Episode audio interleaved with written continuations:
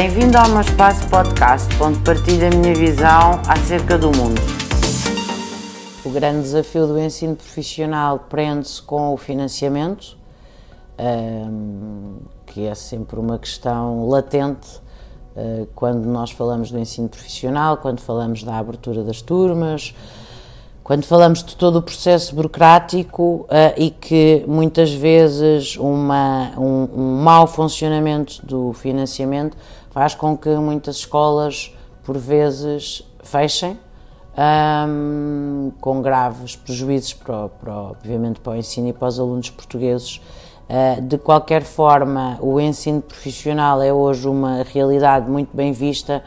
quer pela, pelos empregadores, quer pela sociedade civil, pelas famílias. A tutela tem, tem feito um, um, esforço muito grande de implementação do, do, do, ensino profissional e da sua valorização e uh, tem feito um, um, esforço muito grande de credibilização do sistema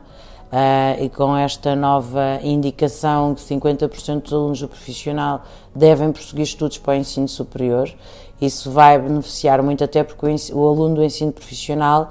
com a sua metodologia por projeto, quando ingressa no ensino superior, está mais habilitado a ter melhores resultados escolares. E hoje já não existe um preconceito contra o ensino profissional, portanto, ele fez